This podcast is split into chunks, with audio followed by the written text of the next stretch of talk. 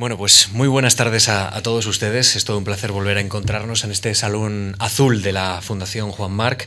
Gracias a todos los que nos siguen en Internet a través de nuestra edición en continuo, ya que hoy tenemos aquí a un gran profesor y a un gran lingüista que nos ha recomendado utilizar esta, esta terminología para, para, bueno, pues traducir ese término en inglés, el in streaming, que, que, bueno, pues que se utiliza en todas partes, pero que vamos a intentar ¿no? conseguir que de alguna u otra manera se pueda instalar en nuestro país. En continuo, nos acompaña un nuevo invitado en Memorias de la Fundación, nos acompaña el filólogo y académico Salvador Gutiérrez Ordóñez. Salvador, ¿qué tal? Buenos. Buenas tardes, pues estoy encantado de estar aquí. Muy buenas tardes a, todos ustedes. Eh, estoy, eh, estoy encantado de estar aquí en esta que en parte es mi casa, ¿no? porque en parte también es, es mi memoria, porque fui becario de esta fundación y una beca que fue muy importante para mí pues en el año 74-75. Recién llegado de León, entiendo, ¿no? que ha llegado en las últimas horas de León, nos acompaña desde Madrid. Gracias Salvador, Salvador Gutiérrez Ordóñez, por acompañarnos en Memorias de la Fundación.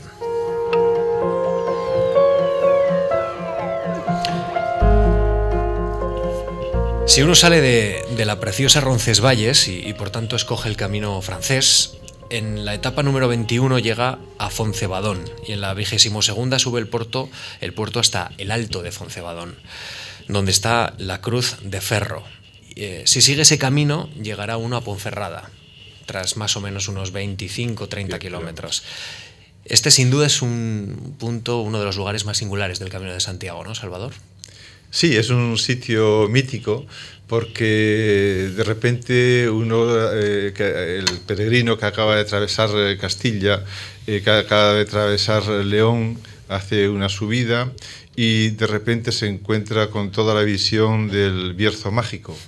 Entra en otro paisaje, en otra tierra, está lleno de, de montañas, rodeado de montañas, de esas montañas eh, leonesas que separan eh, León del, Bierzo. Eh, supongo que usted me recordará este, esta anécdota porque en el discurso de ingreso mi, discurso de ingreso en la Real Academia citaba precisamente eh, este paso. ahí en esa cruz de hierro hay eh, un montón de, piedras que los peregrinos van tirando y el montón va creciendo poco a poco, poco a poco, poco a poco. Yo lo comparaba con la educación porque eh, la educación de una persona es eh, el resultado también, como ese montón de piedras, eh, de la aportación de muchísimos maestros, de muchísimos amigos, de muchísimos familiares, de, todos cuantos han ido depositando esa piedra oculta, esa piedra silenciosa y que van conformando día a día nuestra personalidad. Por lo tanto, creo que para mí eh, esa imagen tiene una, eh, una resonancia metafórica muy, muy, muy importante y muy íntima. la Cruz de, Hierro es el punto más alto del Camino de Santiago, su paso por León, digamos, es el, lugar que tiene más altura y también metafóricamente hablando y, bueno, subrayando esa, ese simbolismo con la educación que usted recibió y reciben muchos de los aquí presentes, esa idea de, gota a gota, ¿no? de maestros que nos van ayudando a emprender el camino, claro, pues uno se encuentra también en lo alto, en la cúspide, ¿no? Gracias a esa educación, pudiendo tear bien el, el paisaje, los montes de, los Montes de León, pudiendo también soñar con llegar a, Santiago, eh, teniendo perspectiva ¿no? y un poquito también de aire fresco, que no está mal. Esa es una, una buena metáfora de lo que puede ser también la, la, educación. Sí, yo creo que es una buena metáfora, con independencia de que sea el punto más alto. Todos llegamos en la vida a nuestro punto más alto, que relativamente puede ser el Aneto, puede ser el eh, el Everest o, puede ser eh, pues el Alto de Foncebadón. Y, todos, evidentemente, pues eh, llegamos a esa cima de la educación donde se nos abre un nuevo valle, se nos abre una nueva vida, se nos abre nuevas perspectivas donde uno va a desarrollar todo aquello que recibió y tratar de dar todo aquello que ha aprendido de una manera pues generosa eh, y si puede ser multiplicándolo. ¿Sabe usted que Foncebadón estuvo a punto de desaparecer? Tiene 25 habitantes. He estado estos días mirando su censo y según el Instituto Nacional de Estadística dice que tiene 25 habitantes. Y, y también he ido a ver el censo de Vimenes, de la localidad en la que usted nació, y según el de 2014, pues hay 1.777 habitantes censados. Eh, no sé si, si, ha vuelto hace poco por Vimenes y si tiene una relación estrecha con esa localidad. Eh, Vimenes es un concejo, como decimos allí, es un municipio que tiene unas 60 aldeas. Uh -huh. y, y, yo soy de una de esas aldeas que, eh, que está en medio de la montaña con una vista preciosa frente a un macizo calcáreo que se llama Peñamayor y el pueblo se llama Taballes. Taballes es un, tiene una raíz prerromana, eh, Taba, eh, que hay inscripciones, hay Tabaza, hay varios pueblos en Asturias que se llaman así. E incluso hay una inscripción que se encontró cerca de Villaviciosa, en Grases, que eh, se titula eh, Yovi Tabalieno, que quiere decir al dios tabalieno. Es decir, que eh, eh, es una, una, aldea, posiblemente entonces de, de ganaderos, etcétera, pero una aldea bastante antigua, es una aldea encantadora, con muchísimos hórreos y que también se está despoblando. Y si me preguntas si vuelvo, pues sí, vuelvo. Tengo la casa donde nací, es una casa muy pequeña, de dos habitaciones, es un pequeño refugio y allí volvemos cada poco. Eh, acabo de construir un hórreo, Ajá. un hórreo precioso, era un hórreo de tres eh, siglos que se estaba eh, cayendo y lo compré y lo he renovado por completo. Y lo lleno de libros, no me más. No, todavía no está lleno de libros, pero será pues eh, un sitio donde se pueda leer con unas vistas maravillosas y yo creo que voy a hacer ahí un pequeño despacho. Qué afortunado. Eh, ¿A usted le preocupa, ya que lo ha mencionado, el despoblamiento de, de estas localidades? Foncebadón, 25 habitantes, Vimenes, el, los concejo, el concejo, 1777. Eh, ya que usted es un experto en, en la lengua, ¿qué consecuencias sobre nuestra cultura, nuestra tradición oral, sobre nuestro lenguaje y también nuestra lengua tiene, tiene este agotamiento de los pueblos que poco a poco se van Sí, eh, el despoblamiento de los pueblos es una de las situaciones más eh, terribles, porque eh, quien lo ha vivido en pleno apogeo, porque cuando yo era niño, esa aldea y todas las aldeas vecinas estaban llenas de gente. Eran, eh, entonces había una efervescencia de las minas, la gente iba a trabajar en la mina y tenía una economía subsidiaria en el campo de agricultura doméstica, de vacas, y, y, había muchísima gente. Bajábamos a la escuela que estaba a dos kilómetros, bajábamos oleadas de niños a, a la escuela. Y eh, naturalmente cuando uno va y se encuentra con que quedan pues eh, cinco mujeres casi de 90 años, algún señor mineros, eh, de, los hombres duran menos porque eh, en general han ido a la mina y con la silicosis eh, raro es el que pasa de los 80 años, es una situación dramática, es una situación dramática. Y es una pena porque eh, yo creo que hay caminos para poder restituir, eh, no, no, diría repoblar, pero para que, eh, que esos pueblos no desaparezcan. Hoy las vías de comunicación, por ejemplo, para ir a Oviedo, ir a León, ahora son 20 minutos, ir a Gijón, 20 o, 3, o 25 minutos. Es un sitio maravilloso para vivir y uno puede estar fuera de la ciudad, tener todo el encanto de, de una aldea y poder desarrollar el trabajo allí en donde está, donde está ubicado. ¿no? Usted es asturiano, leonés de adopción pertenece por tanto a una tierra que, que sufre en sus propias carnes también León eh, ese, ese, deterioro poco a poco, esa, esa despoblación, pero en el que es un territorio en el que también ha dado luz o ha dado albergado a extraordinarios narradores eh, de la lengua en, castellano, de la lengua española. Eh, por ejemplo, tenemos algunos muy relacionados con memorias, como Luis Mateo Díez, que el otro día nos acompañaba, que es de Villablino, otra persona, otra persona que ha participado en Memorias de la Fundación, Antonio Colinas, que nació en La Bañeza. Y luego hay otros muchos, Julio Llamazares, está Torbado, está Panero. Eh, ¿Hay algo en el paisaje leonés que, que forja un buen narrador o a un buen narrador? ¿Hay algo en ese ambiente? Yo no diría en el paisaje, eh, hay algo en las costumbres. Hay, eh, es un, toda la montaña, todo León en general, es un lugar donde ha pervivido la tradición oral donde han pervivido los romances, donde han pervivido pues, las leyendas, los cuentos, donde ha pervivido la costumbre de, después de cenar, ir a, las casas de un vecino y contar anécdotas, contar historias, contar... Eh, sí, cuentos, recitar poemas, recitar... Eh, y esa tradición, eh, se quiera o no se quiera, pues eh, penetra en la tradición, en los niños, eh, etc. Luego es un, hay algo que achacar también a la cultura. En, en la provincia de León ha florecido durante muchísimo tiempo una escuela de magisterio eh, importante que ha formado maestros que, maestros que han eh, también enseñado pues, a los niños a escribir, a, leer mucho eh, y a escribir y a, corregirse. Por otra parte, también, y de esto sí, también me he sido beneficiado yo, en León, en Asturias, pero sobre todo en León, ha habido muchos chicos que hemos ido a estudiar a los frailes. Entonces, eh, pues algunos eh, siguieron adelante con la vocación, otros no, y, pero la formación en general, una formación humanística fue una, eh, formación buena. Es decir, hay una conjunción de, factores importantes. Y luego ya hay como una cadena de escritores.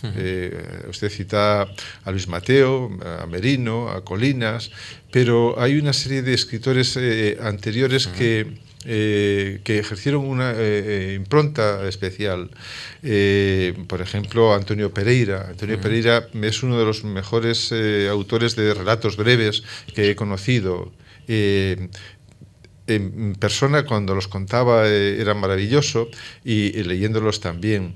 Eh, Victoriano Kremer como poeta, Gamoneda como poeta, Eugenio Enora como poeta, el Benet que estuvo por allí también. Eh, bueno, pues un montón. Es decir, que es una tradición, una cadena eh, de escritores que se van sucediendo, de, de eh, escritores que van formando en cadena también grupos, que crean revistas, que crean formas de, de actividad y eso eh, es algo que hace que se perpetúe, eh, que continúe esa tradición y que sobre todo sobre todo se busque una literatura de calidad, porque eh, es muy, eh, muy propio de la literatura espontánea del pueblo que tenga pues una literatura de romance, una literatura de incluso hasta décimas, pero eh, esa literatura eh, de, personas que se preocupan de leer, de, examinar bien los poetas, de tener inquietudes por la pintura, eh, por la música, eso es algo que que caracteriza a estos grupos de, que, han salido en León. Hemos leído muchas cosas, muchas, muchos papeles acerca de su vida, acerca de su, de su obra, Salvador. Eh, es verdad que, la más sugerente probablemente de las que he leído en, la última semana ya dos semanas, fundamentalmente ha sido el discurso de entrada en la, en, la Real Academia Española, en la RAE. De ahí esa mención, como usted planteaba, al alto de Focebadón de Vimenes a Focebadón eh, hay poco más de 200 kilómetros, más o menos, he calculado. He visto que hay. más o menos. Depende de uno, tiene dos horas y media o dos horas en coche, un poco más cómodo si va por León o incómodo si, si va por la parte asturiana. Nosotros, si le parece, vamos a iniciar ya este camino que es biográfico, sentimental, que, que, tiene que ver mucho también con, con el ambiente académico que usted respira dentro de sus aulas y también en la academia. Y le voy a presentar a un compañero de viaje hoy, que es una, persona, un, cantautor uruguayo que, utiliza muy bien el, lenguaje y, la palabra. Y, esta palabra, pues, seguida nos hermana, ¿no? Con, con, la que se habla al otro lado del Atlántico. Así que vamos a escuchar un poquito a Jorge Drexler, toma un poquito de agua y empezamos ya a repasar su vida. Fugas, alumbrando desde otro tiempo una hoja lejana que lleva y que trae el viento. sin embargo siento que estás aquí.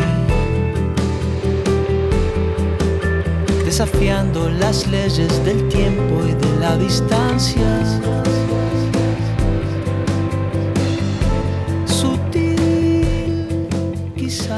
Voy a tomar como referencia ese discurso de entrada en, la Real Academia Española. Eh, nace en Vimenes, como hemos dicho, en la montaña de Asturias, que, que no está lejos de Pola de Siero y de Langreo. Evoca ese entorno como el paraíso de la infancia, dice literalmente en esas, en esas líneas. Contemplaba el espectáculo increíble de un sol que surgía lento y solemne detrás de la caliza grisácea de Peña Mayor, como usted ya ha mencionado. Usted está irremediablemente unido a esa imagen. Es, es una imagen de su vida, ¿no? Sí, es una imagen eh, importantísima porque mi casa eh, daba directamente y los primeros rayos del sol que salían cuando iba asomando el sol eh, por el este, eh, por encima de la montaña, daban eh, precisamente ya en mi habitación, mi habitación, en mi habitación y la de mi hermano. Uh -huh. y, y, y, efectivamente era algo, era mágico, era algo y, lo, al menos no sé si entonces lo, lo, viví así, pero siempre lo recuerdo como algo mágico en ese momento. Y eh, es algo pues que eh, naturalmente pues va asociado a, a recuerdos pues eh, muy, a, a, veces muy dulces, a veces un poco amargos, pero eh, recuerdos de, que son la parte de la infancia. La parte, efectivamente, recuerdo esa, hasta los 11 años, eh, mi infancia fue un paraíso, foi un paraíso. Eh, donde viví muy como, como, todos los niños que vivíamos allí en una aldea eh, que no tenía carretera, donde llegaba el pan eh, a lomos de caballo, donde cuando llegaba el pescadero eh, le subíamos nosotros empujando, eh, eh, porque venía en una bicicleta y empujábamos la bicicleta para que llegara hasta el pueblo y al final nos daba una sardina. es decir, pero aún así era, era un paraíso, un paraíso... Mmm, que luego pues eh, se trunca un día con una desgracia familiar grande que es la muerte de mi madre. Mm. Es, eh, pero el, en ese momento pues eh, nace otra, otra, etapa de mi vida, pero hasta ahí fue un auténtico paraíso. E ese día se hace usted mayor. Sí, me hace mayor la vida. Mm. Un zarpazo de esos inesperados. Mm. Sí, sí. El, he leído que, que, usted cuenta que Primitivo y Cándida fueron dos personas muy importantes, sus padres fueron muy sí, importantes claro. para, para usted, pero especialmente su madre, a la que califica como maestra. Sí. ¿Qué, qué le enseñó? Bueno, pues eh, me enseñó mucho y ha sido capital en mi vida. Es decir, eh, primero eh, me enseñó a leer, me enseñó a contar, me enseñó a hablar, me enseñó a todo prácticamente. Eh, era una maestra en una maestra en potencia. Uh -huh. Cuando era ella niña, tenía 13 años eh, aproximadamente, me abrieron unas escuelas eh, en la República, en un pueblo cercano, y, y la maestra subió a ver a mis abuelos para decirle que por favor que le dieran estudios. Eh, y, pero claro, era la mayor de ocho hermanos, de nueve hermanos, y no podían. Y entonces ella siempre tuvo esa preocupación de que, bueno, pues yo tenía que estudiar, etc. Y, y bueno, eso, esa preocupación pues me ha, acompañado siempre. Eh, la imagen me, me ha acompañado siempre de, para tirar adelante en las dificultades, para, para muchas cosas. Sí. ¿Usted eh, tiene o conserva amigos allí en, en Sí, Jiménez? claro. Uh -huh. Tengo un hermano y... y pues, ¿Vive allí eh, su hermano? Eh, no vive allí, pero viene allí todos los días. ya sí, sí. Allí, allí tenemos el lugar de encuentro, y vive pues eh, amigos de infancia. Sí, sí, tengo muchos amigos, tengo familia. Mm. ¿Y, ¿Y, los amigos han, se han ido y han vuelto? ¿O hay algunos que no se han ido nunca? Bueno, hay algunos que no se han ido nunca. Eh, hay otros que están en Oviedo, en Gijón, en Avilés, que han ido, de, pero que vuelven, vuelven por las fiestas, vuelven los fines de semana con los niños, aquello se puebla un poco y, mm. y tiene un tiene otro ambiente. Usted va, eh, Salvador, a la escuela de primaria de Rozadas. Sí. Eh, un complemento especial para un recuerdo evocador. Dice, una pequeña escuela rural en una infancia que usted califica de, de paraíso, como hemos dicho. ¿no? Una, una escuela, imagino, pequeña, ¿no? Eh, donde se encontraba un maestro. ¿Cómo, ¿Cómo, era ese maestro? ¿Cómo, cómo evoca pues muchos años después, muchas décadas bueno, después. Bueno, pues eh, no era tan pequeña la escuela porque eh, en, en, el aula ver, seríamos 60 alumnos. Bueno. Era una cosa tremenda. Sí, sí. Porque bajábamos a alumnos de diferentes aldeas, y ya le decía antes que había muchísima población y, y tenía eh, niños desde la edad que eh, cuando entrábamos con 6 años hasta la edad de 13 o 14 años, cuando se terminaba. Y antes muchas veces eh, gente iba empezaba a trabajar pronto, ya,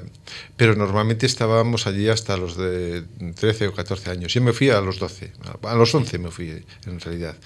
Pero eh, había muchísima gente y ese maestro pues era un maestro de, del antiguo régimen que, que castigaba, que azotaba, que era bastante duro. ¿La letra con sangre entra también? Pues eh, sí, ese era el, todo el mundo se acuerda de ese maestro allí. Cuando nos encontramos los antiguos alumnos, ¿te acuerdas de...?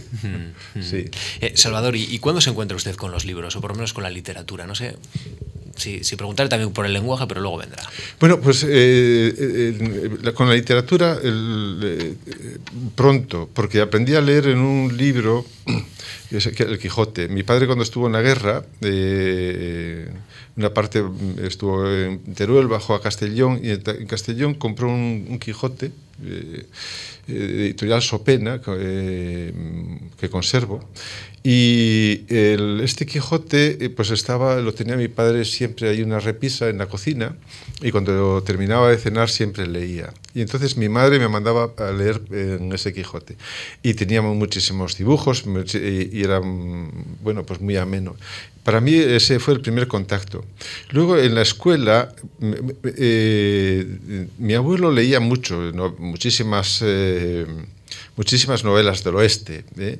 y muchísimas pero de historias y eh, él leía muchísimo estaba retirado de la mina y había enfrente de su casa en Rozadas eh, un bar que cambiaba novelas del oeste por 10 céntimos. Iba 10 céntimos y, y, un año, eh, el año que murió mi madre, yo no fui a la escuela, tuve que atender estar en casa, eh, porque mi padre tenía una cerámica, había unos obreros, había que hacer, eh, aprender a, aprendí a cocinar con una, una olla y, y, bueno, pues eh, yo no iba, no fui a escuela.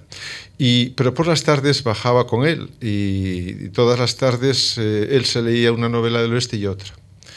O sea que mm, no fue una literatura muy recomendable, pero yo creo que fue eh, tuvo su importancia, porque yo siempre digo que eh, es muy importante que los niños lean, que adquieran el hábito de leer lo que sea, lo que sea. Bueno, pues eh, y otra, eh, otro contacto con la literatura eh, fue un libro de, que tenía mi abuelo que era Rimas y Leyendas. Uh -huh. Entonces me gustaban más las leyendas que las rimas. Luego, ¿De cuando Becker? me hizo sí, de Becker. Cuando me hizo adolescente ya me empezaron a gustar más las, las rimas que las leyendas. Pasar miedo con el Monte de las Ánimas. Ah, claro, y Maese Pérez. Mm. Y, y, Salvador, eh, usted se encuentra con el lenguaje a través de también esas historias, esas narraciones orales que, que cruzan, como ha dicho usted, el norte de España, pues la región de, sobre todo ahora en esos momentos de Asturias, pero hemos mencionado hace un momento también León. ¿De qué manera también esa, esa cultura le impregnó a usted? Sí, esa cultura oral existe también en Asturias, existía. Había eh, reuniones cuando había, se recogía el maíz, eh, había una reunión, eh, venían generalmente todos los del pueblo, uh -huh. eran las esfollazas. Y se comenzaba, había una pequeña cena y luego se empezaba a, a, a las mazorcas a limpiarlas y se ataban y después eh, se contaban, y la gente había bebido un poco, se, había a veces un poco de baile y, y, se contaban muchas historias. Y también había otro momento que era cuando se mallaba la, la manzana de la sidra, también en ese momento pues eh, había mucha gente que contaba muchas historias, cuando se mataba al cerdo, había varias eh, ocasiones en las que la gente se reunía y contaba historias. Había otra más tétrica que eran los velatorios de los difuntos. Eh, la gente se quedaba eh, toda la noche velando a los difuntos y a lo largo de la noche se contaban muchas historias, a veces historias de miedo, a veces cuentos, a veces anécdotas del difunto, anécdotas en la mina, pero había una tradición oral bastante grande. Bueno, eh, si uno lee el discurso de entrada en, la Real Academia Española, uno se da cuenta que, Salvador considera que detrás de Peña Grande eh, está el futuro, está el destino, así que a los 12 prácticamente se ve obligado a ganarse el destino, a ganarse el futuro y, subir y traspasar esa Peña Grande. Y en ese día, eh, bueno, pues usted vive prácticamente pegado a una maleta, porque eh, repaso su, su um, trayectoria, que, que, está aquí debidamente documentada en la Fundación Marc, en, en, en esos papeles que usted eh, envía para la solicitud de la beca. Dice, eh, estudia secundaria en Valencia, el bachillerato superior en Zaragoza, y en 1966, a los 18 años, ingresa en el noviciado agustiniano de Becerril de Campos en Palencia. Había viajado muchísimo en esos seis años, prácticamente siete años, había cambiado de aires, de entornos, y eso me imagino que había forjado un carácter especial, ¿no? E, e, eso le deja a usted un pozo, es una forma de mirar la vida especial, ¿no? Sí, deja un pozo. Es decir, eh, eh, yo en primer lugar debo a los agustinos eh, muchísimo, hmm. muchísimo, porque allí encontré, pues, no sé, unas posibilidades de estudiar que si hubiera quedado en el pueblo no podría haber ejercido Incluso eh, cuando mi padre pasó por una dificultad económica grave, es decir, que tuvo que emigrar y, no podía pagar mis estudios, ellos, mm, aunque yo, no tenía becas por, beca porque al ser mi padre industrial, tener una cerámica no me la concedían, pues eh, ellos corrieron con todos los gastos de, estudio, o sea que les debo muchísimo. Pero además eh, les debo um, una cosa muy importante, es decir, que eh, eran muy buenos, encontré muy buenos educadores, muy buenos educadores. conservo mm, recuerdo de alguno, alguno se ha muerto, el padre José Vega, que fue eh, un excelente profesor de literatura. Yo recuerdo eh, los comentarios que hacía. Lo primero que hizo cuando llegó, había sido alumno de, Damas Alonso, de La Pesa, y lo primero que hizo fue cambiar los libros y, y, eh, ponernos en contacto con la poesía actual y hacía unas lecturas, eh, nos recitaba, nos hacía unos comentarios que me enamoraron. Yo dije, voy a hacer eh, letras eh, y voy a ser el día que pueda estudiar, haré letras. Sin embargo, cuando fui a Zaragoza a hacer quinto y sexto de bachillerato, pues allí nos permitían hacer ciencias o letras. Y me preguntó el, fraile que estaba de vicerrector, una persona a la que quise mucho también, eh, se llamaba el padre Pablo y tartamudeaba un poco y me preguntó, ¿es eh, eh, verdad, como digo, Salvador, ¿usted qué, qué, va a hacer? Yo le dije, mire, padre, yo quería hacer letras y, y, él me contestó, ¿es verdad, como digo, con, esta bendición de, de notas a ciencias? y me mandó a ciencias. Pero eh, nunca me arrepentí de haber hecho bachillerato de ciencias. No, no, Bueno, su etapa formativa no acaba allí, evidentemente, porque estudia eh, filosofía eclesiástica en Valladolid, al mm. tiempo que, que inicia los estudios de conservatorio en Valladolid, se licencia en Filosofía y Letras en la Universidad de Oviedo. Hemos recorrido en apenas pues, cinco preguntas sus primeros 20 años de vida. Y yo le quiero preguntar cómo es ese joven que, se ha licenciado. Es decir, era un joven, eh, no sé, un retrato eh, en cuatro brochazos, muy centrado, que, aspiraba, que le gustaba, qué, idea de la vida tenía, qué quería. Pues hombre, quería sobrevivir, porque mm, la vida entonces no era muy fácil. Yo hice la carrera eh, eh, trabajando bastante, pues eh, dando muchas clases particulares en academias, clases de ciencias, de física, de, lo que salía para poder estudiar. Mi padre estaba afuera, yo no quería cargar sobre él, y lo único que quería era terminar la carrera y trabajar no, entonces no me, planteaba mm, entrar en la universidad, quería ir a un instituto, eh, quería, no sé, mis perspectivas eran esas y, casarme, porque entonces ya tenía una novia, llevábamos unos años saliendo juntos y esa era mi preocupación. Y mi entrada en la universidad fue fortuita, eh, y se la debo a don Emilio Alarcos.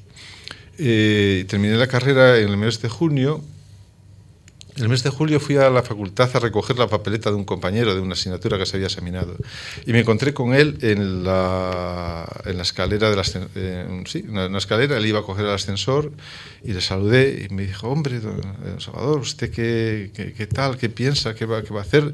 Digo, pues estoy buscando trabajo en instituto y si no ha pensado nunca en hacer la tesina, digo, don Emilio, yo, hombre, venga a mi despacho y allí me convenció y pues eh, por ese camino he seguido. Su vocación por la filología, por, por, la lingüística, eh, no, es casual, ¿no? Eh, entiendo que también tiene que ver con ese, ese saber plurilítico que usted menciona también en el discurso de, de la Real Academia Española. ¿Dónde nace esa vocación por la lengua? Pues la vocación por la lengua en Valencia de Don Juan.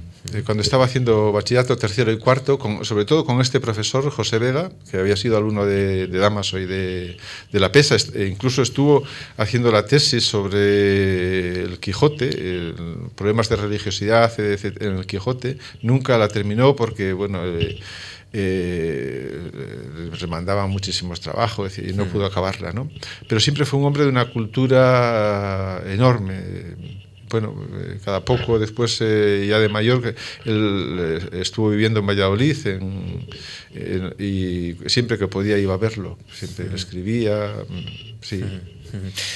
Vamos ya, antes de entrar en otra etapa muy importante de su vida, le quiero hacer una pregunta. Eh, ¿Ese joven cree usted que, que consiguió lo que anhelaba?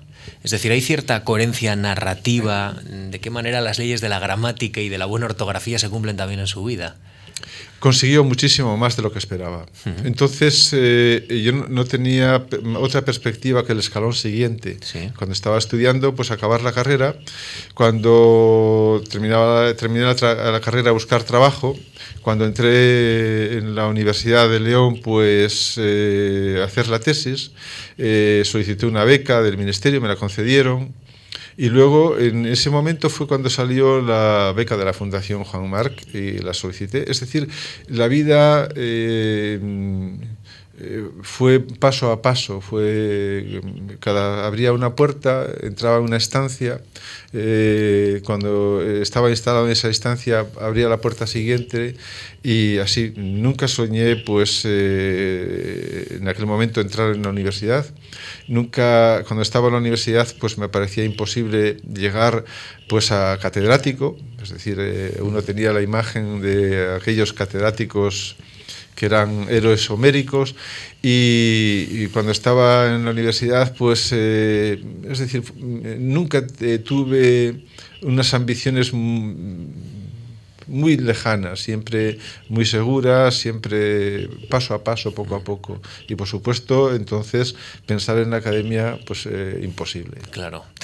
Bueno, como dice Camilo José Cela en Mazurca para dos muertos, Orbaya mansamente, ¿no? Mansamente. Pues efectivamente, mansamente. mansamente. Las cosas ocurren a veces poco a poco, ¿no? poco, a poco. sin grandes objetivos, pero acaban ocurriendo. Uno acaba escalando peña grande y acaba viendo el futuro desde la altura y ganándose el, el destino. Vamos a hacer una pequeña parada ahora que estamos ya en el ecuador de esta conversación.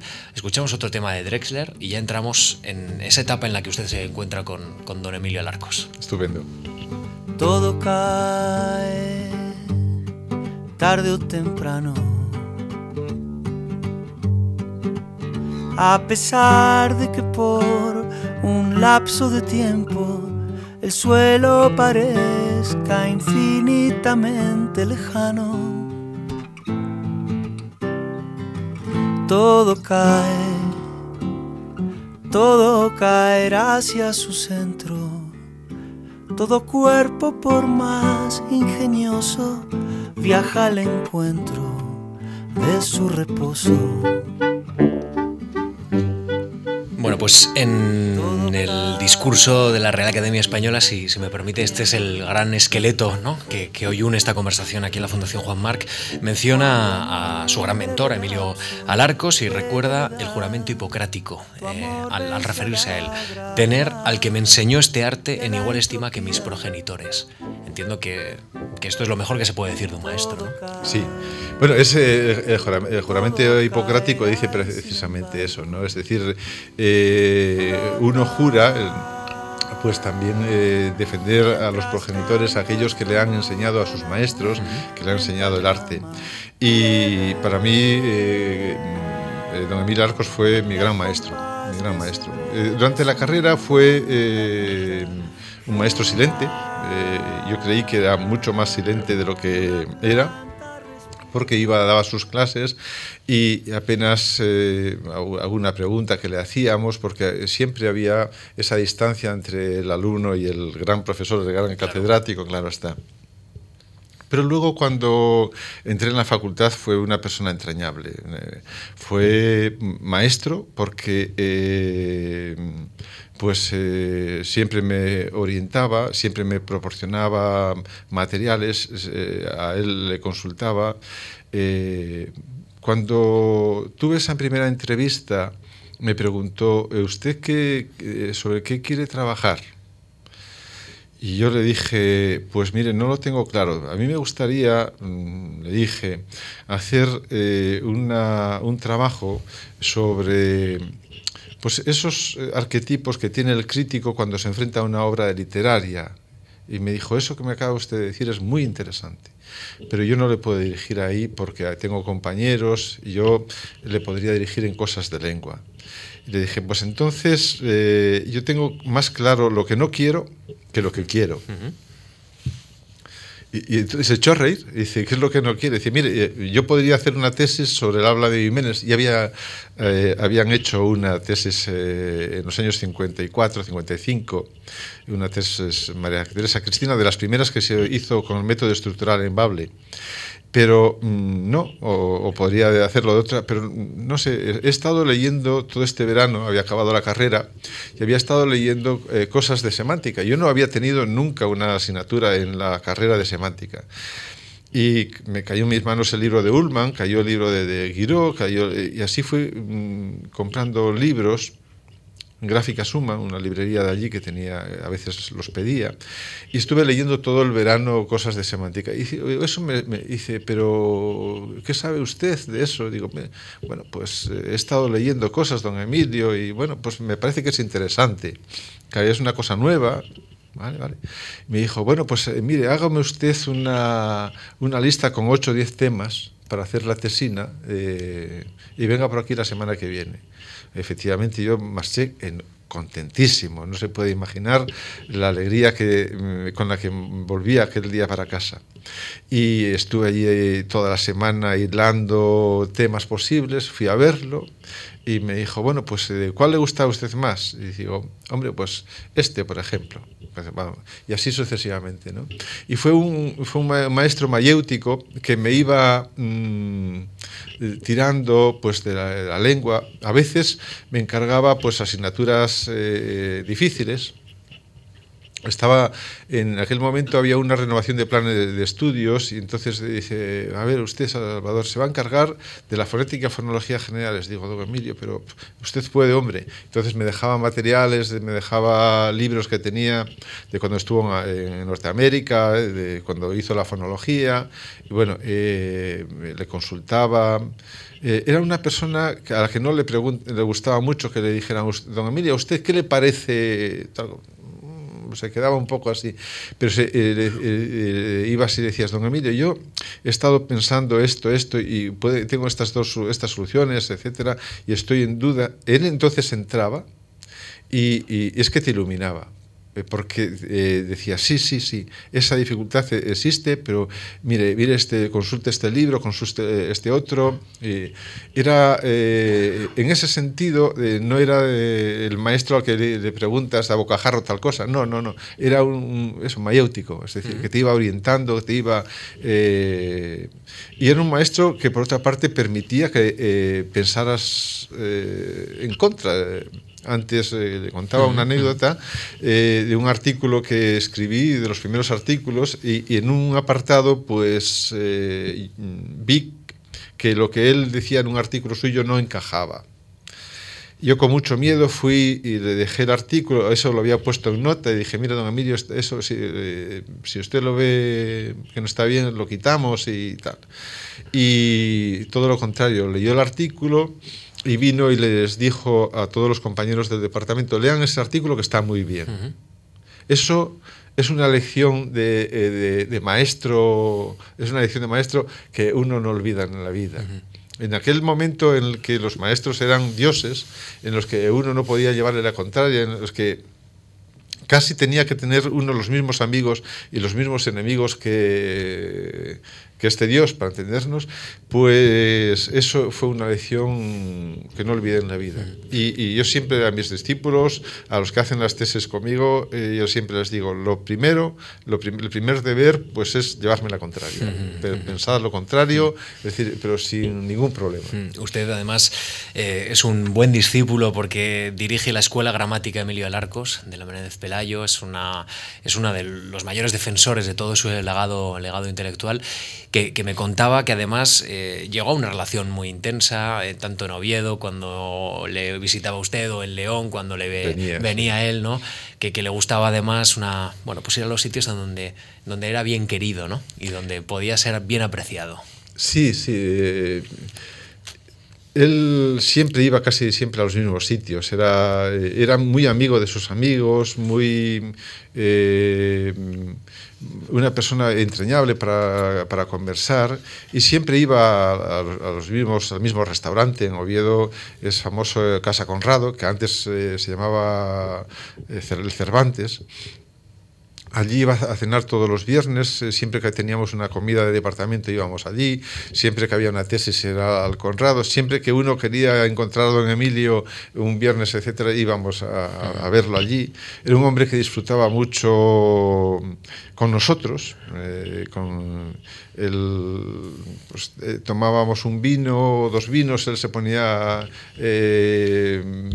vivo, es decir, era un hombre muy ingenioso, muy ingenioso, muy sarcástico a veces en el humor, muy, pero se sacaba chispa todo, era una persona además de, de un fondo humano eh, muy, muy, muy, bueno, muy, bueno, En 1974 usted obtiene una beca de la Fundación Juan Marc para trasladarse a París, estudiar con importantes lingüistas francesas como Bautier, Drucrot o el semiólogo Gremia. Y, y, y, aunque las cosas aparecen de vez en cuando o, o aparentemente como una casualidad o con una anécdota de por medio, yo quiero, antes de hablar de, de lo que supuso para usted, que me imagino que fue mucho, eh, cuando usted en 1974 eh, toma el autobús de línea Alsa desde Oviedo hasta París para hacer ese primer viaje en línea regular, que me dirá cuántas horas son, pero tienen que ser cerca de 12 o 13 o ya por ahí, ¿no? Eh, durante una noche en la que usted recorre medio norte peninsular y, y llega hasta París.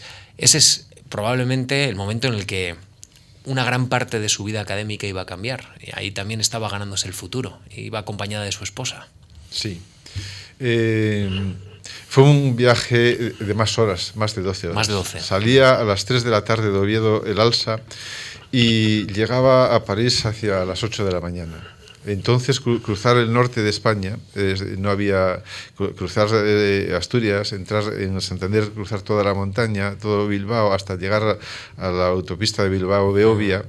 En Bilbao se, se, cenaba a las 9 de la, la primera parada era a las 9 y luego se llegaba a París a las 8 de la mañana, eh, era una gran paliza. Pero ese viaje lo hicimos directamente a Bruselas porque mi padre, como le dije, estaba exiliado, exiliado digo, era inmigrante en, en Bruselas.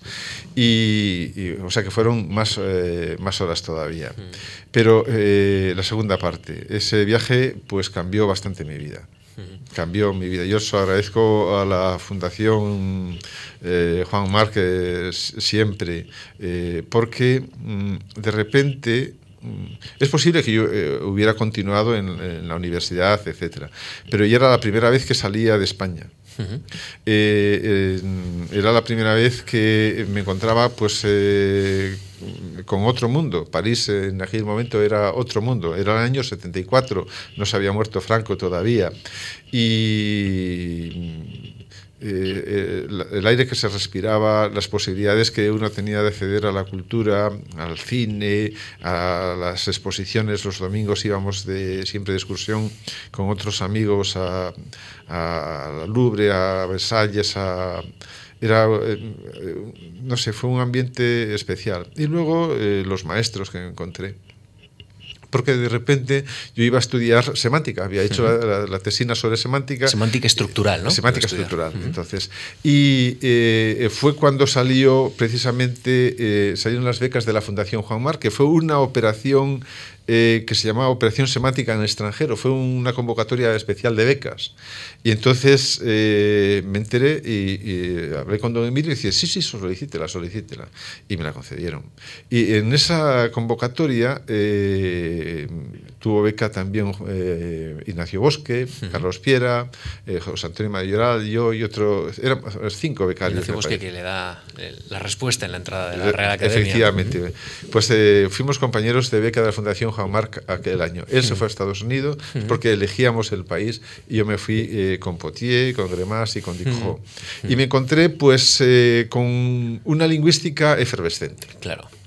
Es decir, eh, eso que en, allí era una, la lingüística, eh, en Oviedo ya consideraba eh, la lingüística estructural, había sido el Arcos una avanzadilla, de repente me encuentro con los años 70 una lingüística efervescente, donde está naciendo la, pragmática, Ducrot explicando pragmática, Gremas con la semiótica, Potier con la semántica estructural y luego la posibilidad de, leer y de, y de, comentar con muchísimos compañeros que íbamos a clases con unos y con otros y, y, con bueno pues había un, fue una época de efervescencia de, de, muchísimo leer de muchísimo trabajar eh, una época inolvidable. Denota gran madurez en esos papeles que envía a la, a la fundación. Eh, dice leo literalmente los trámites evaporan energías y tiempo en la dispersión. El becado anda un poco fuera de sí mismo. No siempre los grandes nombres responden a la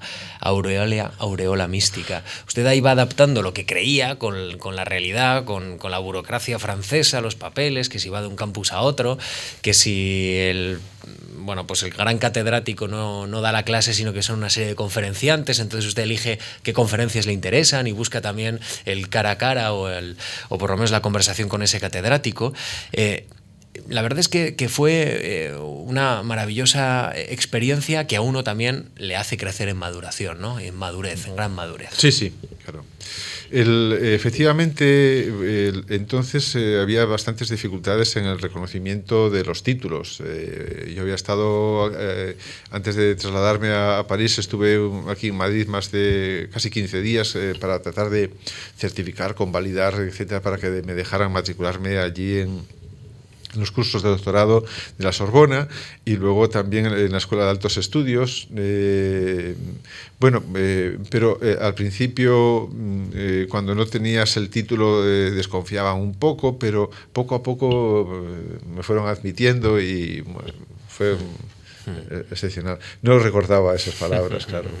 Bueno, luego eh, en 1981 se traslada a Zaragoza, en 1983 ya es catedrático en León, ahí se queda.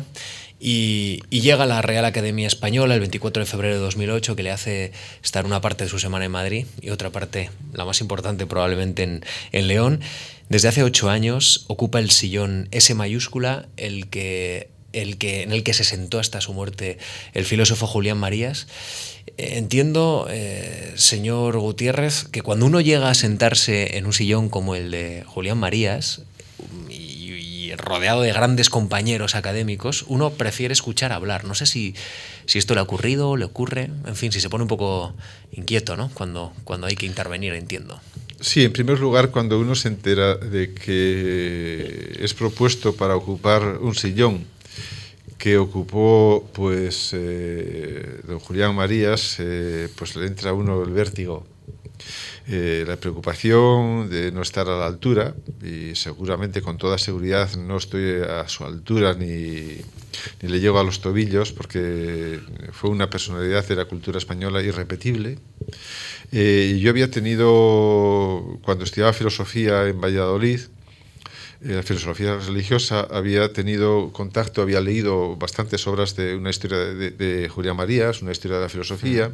Teníamos una asignatura de filosofía española y él te, eh, tenía varios trabajos sobre Ortega. Ortega fue el gran conocedor.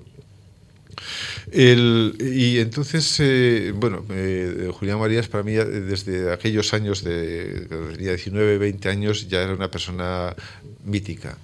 Y, y naturalmente pues eh, seguí su trayectoria como articulista, como autor de libros y articulista de cine, articulista de la actualidad, era un hombre de una enorme cultura.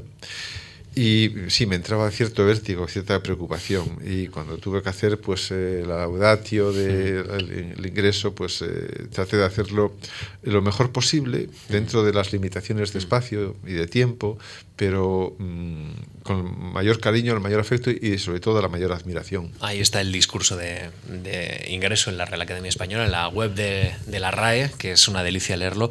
Eh, Salvador, usted, la relación con la RAE ya venía establecida de tiempo atrás, porque usted había colaborado en la edición de la ortografía, de la nueva gramática después.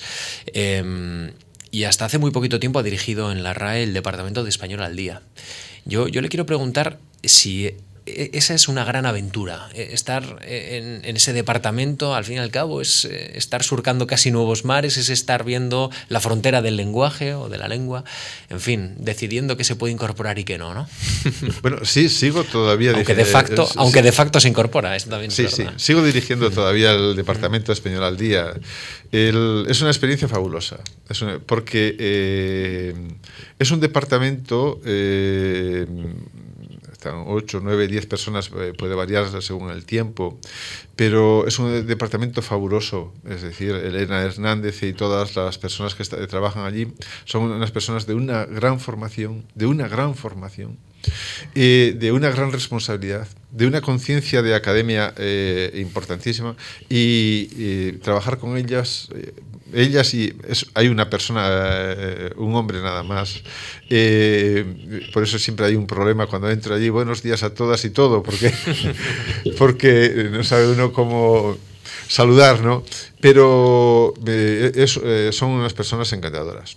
Es decir, es un encanto trabajar con ellas. Uh -huh. eh, al poco tiempo de ingresar en la academia, al mes de junio, pues el entonces director, don Víctor García de la Concha, me dijo, Salva, me trata así, eh, tienes que encargarte de, la ortografía. Eh, se había editado en 1999 la, ortografía anterior y eh, a partir de entonces se había empezado a trabajar sobre la necesidad de hacer una ortografía mucho más amplia, mucho más... Mucho más densa, mucho más, mejor, más estructurada, que no fuera un, simple compendio de normas, y bueno, eh, nos pusimos a, a, trabajar y en dos años está acabada esta ortografía de 800 páginas, uh -huh. que puede parecer que pues no es, un, no es tanto, pero eh, a, a, es una gran obra, uh -huh. es una gran obra. Creo que es de... Eh, la ortografía había sido una de las partes de la gramática tradicional. Cuando llegó la, la gramática estructural, la ortografía fue abandonada por completo. Es decir, era una disciplina normativa, era una disciplina por otra parte que trabajaba sobre lenguaje escrito y eran dos, dos temas que la gramática estructural eh, obviaba. Y, y, por eso, eh, sin embargo, la ortografía eh, es una disciplina dentro de la lingüística aplicada muy importante. Y creo que se ha sentado, hemos sentado las bases futuras de una disciplina ortográfica creo que es muy importante, con independencia de las polémicas que haya podido surgir con puntos concretos. Sí, eh, le quiero preguntar por, por esas polémicas. Eh, usted hace una referencia, dice, llegó a sentirse como Lutero en la dieta de Worms. Eh, bajo la amenazante lluvia de, de los dardos. Eh, es curioso cómo una sociedad tan dinámica, tan abierta, tan globalizada, tan tecnificada, es reacia eh, a incorporar cambios en el lenguaje eh, como, como, los de la ortografía. ¿Usted a qué, a, a qué lo achaca? Bueno, eh, es en ortografía en particular. Uh -huh. el, el, la ortografía es una disciplina de la lengua, quizás la, la disciplina que más interiorizada tienen los hablantes, que ah. más propia de, tienen los hablantes, porque eh, la hemos ido adquiriendo desde la más tierna infancia. Ahí están los dictados. Están los dictados. Está eh, eh, poco a poco en la juventud. Eh, seguimos teniendo cuidado con ella y todo aquello que aprendemos lo aprendemos casi con con la exigencia de la, una norma tridentina, de un dogma tridentino. ¿no? Y eh, todo eh, necesitamos tener absoluta seguridad. Tenemos, necesitamos tener absoluta seguridad. ¿Qué es lo que ocurre? Que eh, cuando se hace una ortografía hay aspectos, hay puntos que mm, conviene cambiar por, porque eh, hay que darle cierta sistematicidad. Y eh, se ha hecho así en el pasado. Es decir, si vemos las, ortografías cuando en 1741 y lo que se escribía entonces, lo que se, como se escribía en 1850, vemos que ha cambiado bastante la ortografía. Y se han tomado decisiones que entonces ya costaban, ya costaban. Por ejemplo, en 1803 se toma la decisión de eh, escribir con CU, eh, lo que antes escribía con QU, para decir cuatro, eh, cuaresma, etc. Hay más de 80, 90 palabras que entonces escribían con UU, QU. Y se tomó la decisión, tardó un tiempo en la gente en irlo asimilando. En 1959 se cambia una norma de la tilde de los cuatro monosílabos bio, dio, fue, fui, antes se tildaban obligatoriamente. Bueno, pues, ¿qué es lo que ocurrió? Eh, que, era una norma contradictoria y la, ortografía, con muy buen criterio, dijo, se, deja se dejan de tildar. Los que aprendieron la ortografía antes siguieron tildando el bio, dio, fue, fui hasta que se murieron, pero hoy nadie lo hace. ¿eh? Y así pasa eh, pues con las tildes de solo, de los demostrativos. Son tildes que han entrado ahí de una manera Mm, equivocada en las gramáticas de 1870 y 1880. Entonces, lo que se trata de dar es coherencia y sabemos que eso provoca, provoca pues las iras, provoca pues eh, pues eh, reacciones, pero eh, pasa el tiempo y, la gente al final se ve agradecida. Una de las discusiones más violentas que hubo en la academia fue cuando se quiso quitar la H de Cristo. Se escribía Cristo con CH. Y, naturalmente ya Malón de Chaide decía que, hacía, era fraile, era agustino también, el, que hacía esa H ahí. Entonces eh, hubo unas polémicas bastante muy, muy duras. Un día se aprobó los que escribieron Cristo con CH lo siguieron escribiendo hasta que se murieron. Pero hoy todo el mundo estamos agradecidos de que se escriba eh, sin H.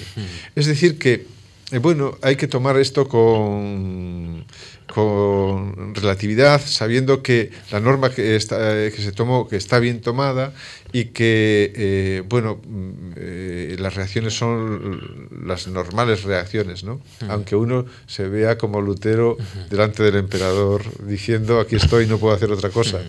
Vamos terminando esta, esta conversación. La lengua y el lenguaje suscita un montón muchísimas, la verdad, que reflexiones, pero, pero he leído en una entrevista de hace muy poco tiempo, usted asegura que el lenguaje vive hoy un momento crucial muy parecido al de la creación de la imprenta, y precisamente por la imprenta le quiero preguntar, por los medios de comunicación, usted pertenece a una unidad de vigilancia lingüística llamada Fundeu, muy útil para, para todos los informadores de este país.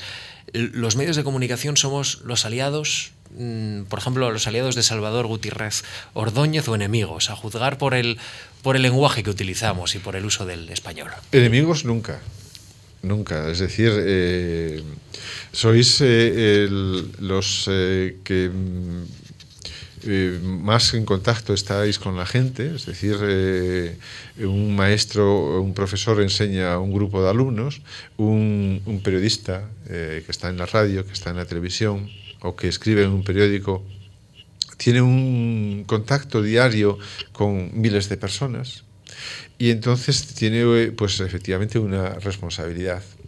Pero por otra parte, eh, el periodista también tiene una sensibilidad que de alguna manera está recogiendo o está eh, viendo la necesidad de poner nombres a las nuevas cosas, a las nuevas realidades y busca caminos. Otra cosa es que exista eh, esa unidad de vigilancia de Fundeu o también el Departamento de Español al Día, eh, que tiene un servicio de consultas eh, muy seguido, a través de, de formularios, a través de, de Twitter. El, el, otra cosa es que nosotros que, pues, veamos cuando surge un problema, que es, efectivamente que a veces eh, aflora con, en artículos de prensa, en, en, la radio, etcétera, pues haya cierta eh, reacción o cierta intervención para encaminar hacia el futuro. Pero el periodista hace una labor excepcional. Sí, ya en, esta despedida, en esta conversación, eh, ¿usted cree que ya ha hecho lo más importante ahora mismo? En el ámbito de, de bueno, pues la semántica y de la lingüística y, y el lenguaje? O, o, ¿O, anhela algo más? ¿En qué está trabajando? Pues eh, estoy trabajando en una cosa bastante novedosa y bastante importante, yo creo. Toda la gramática, eh, toda la sintaxis, era la sintaxis de la oración. Es decir, eh, tenía como límite superior o, la oración, el enunciado. ¿Sí? Y, y, y, no pasaba pensando que la sintaxis, eh, la, esa combinatoria no trascendía ese límite. Roland Barthes eh, lo contaba de una manera maravillosa, decía que el lingüista es como el botánico. El botánico dice, analiza la flor, pero no analiza el ramillete. El ramillete dice es al técnico de floristería que, que le corresponde. Y, pero al, eh, sin embargo, hay eh, todo un eh, un poco más allá de la oración, ya esa oración compuesta de las oraciones subordinadas, adverbiales, impropias, y, y más allá hay como toda una, una red de conexiones semántico-pragmáticas que son de enorme interés, que tienen, eh, forman una estructura, una estructura funcional y a eso le llamamos sintaxis denunciados. Eh, estamos trabajando eh, el equipo de León con un equipo de la, de la, Universidad de Sevilla y también en conexión con otros grupos de trabajo de aquí de la Complutense pero eh, fundamentalmente en esto que llamamos macrosintaxis. Yo creo que es un mundo apasionante y, bueno, ¿por qué voy a dejar de trabajar? Eh, si me gusta. Bueno, pues Salvador, le deseo buenas y gratas lecturas a partir de ahora. Gracias de verdad por haberse acercado hasta estos micrófonos, hasta la Fundación Juan Marc, hasta Memorias de la Fundación, haber trazado en esta hora, estos 60 minutos de conversación, su recorrido vital y también sentimental. Gracias de verdad. Bueno, el agradecido soy yo. El agradecido soy yo por esta entrevista. El agradecido soy yo por eh, poder estar aquí hoy en, en, la Fundación Juan Mar. El agradecido soy yo de tener eh, pues tanto público tan atento para una cosa que yo considero pues eh, muy personal, muy banal y muy poco trascendente. Y el agradecido soy yo con la Fundación Juan Marc que me permitió pues trasladarme a un mundo nuevo en el año 1974 que abrió mis ojos, que eh, pues me hizo ver la, realidad, el mundo, eh, me, hizo ver también la lingüística de otra manera y, experimentar que aquella evolución que estaba viviendo en París pues venía dentro de, de, mí y con unos planes enormes y con ganas de trabajar inmensas y con ganas de comerme el mundo. Salvador, gracias. Ya les advierto que esta semana, el martes, mañana la autobiografía intelectual con Vicente Molina Foix, eh, bueno, pues promete también. Vamos a hablar de la palabra y de la creación literaria. Eh, tenemos eh, la semana que viene, el lunes, cita con la cuestión palpitante y la crisis climática, y el viernes, día grande para esta fundación, porque inauguramos la segunda exposición de temporada en la Fundación Juan Marc, lo nunca visto. Así que les dejo ahí con esa. Con, en alto, ¿no? Como decimos los periodistas, lo nunca visto. Pues véanlo, gracias. Gracias de verdad. Muchísimas gracias.